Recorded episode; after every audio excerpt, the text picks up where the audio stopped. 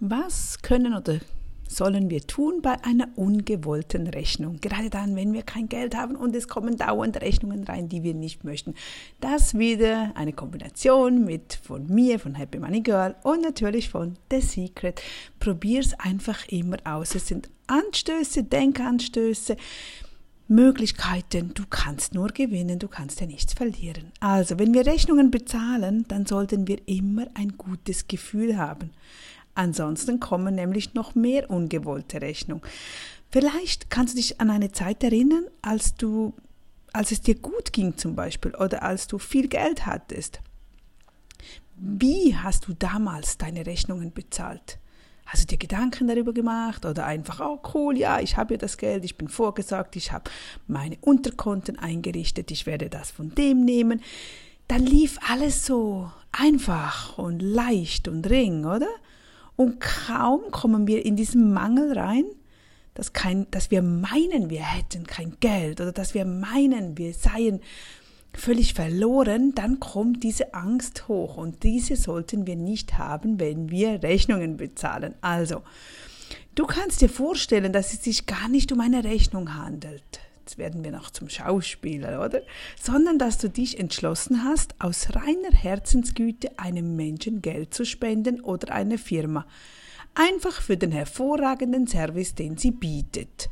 Jede Rechnung hat ja einen Rechnungssteller. Also dreh das um und sag dir, Jawohl, ich schenke dir, ich spende dir diese 700 Franken sehr gerne oder Euro. Ja, ich mache das mit einem guten Gefühl. Du musst das vielleicht zehnmal sagen, bis du ein richtig gutes Gefühl hast. Jawohl, das ist meine Spende an dich. Denn das Universum weiß nicht, dass es, dass es für dich etwas kostet, sondern wenn du ein gutes Gefühl rausgibst, dann denkt sich das, das Universum, hey cool, okay, ich gebe ihr die 700 gerne wieder.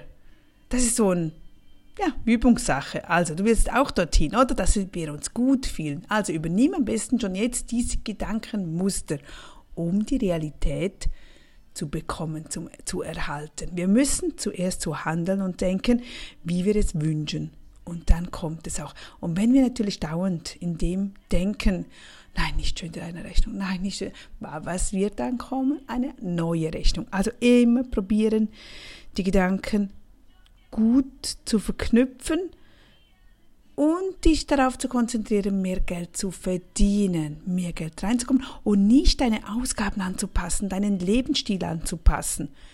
Dann mach wieder mal gern Schritt zurück, weil wir gehen oftmals, ach, noch ein größeres Auto, noch größere Ferien, noch größere Wünsche, noch größere Träume, das dürfen wir haben, aber nicht so lange, ja, wir nicht da auch auf der sicheren Seite sind, was das Geld betrifft. Und wenn dir der Geldfluss mal zusteht, wenn du merkst, hey, das funktioniert alles, was ich mache, ich mache meine Arbeit gerne, das Geld fließt, es kommt rein, kommt das, dann läuft unser ganzes Leben ganz, ganz anders. Also, ich wünsche dir einen wunderbaren Tag und bis zum nächsten Mal.